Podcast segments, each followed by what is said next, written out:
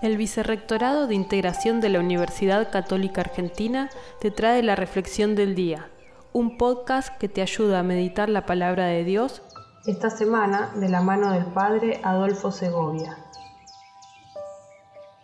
Hola amigos. Bueno, muchas veces nuestra vida tiene una mirada corta y decimos, buena vida, pasala bien, que sea una buena persona. Sí, está muy bien, pero en realidad Jesús nos está invitando a tener una mirada más profunda. Va a llegar el momento en que vamos a tener que jugarnos por su proyecto. ¿Hasta dónde estamos capacitados? ¿Hasta dónde estamos preparados? ¿Hasta dónde estamos decididos a jugarnos hasta la vida por el proyecto del Evangelio?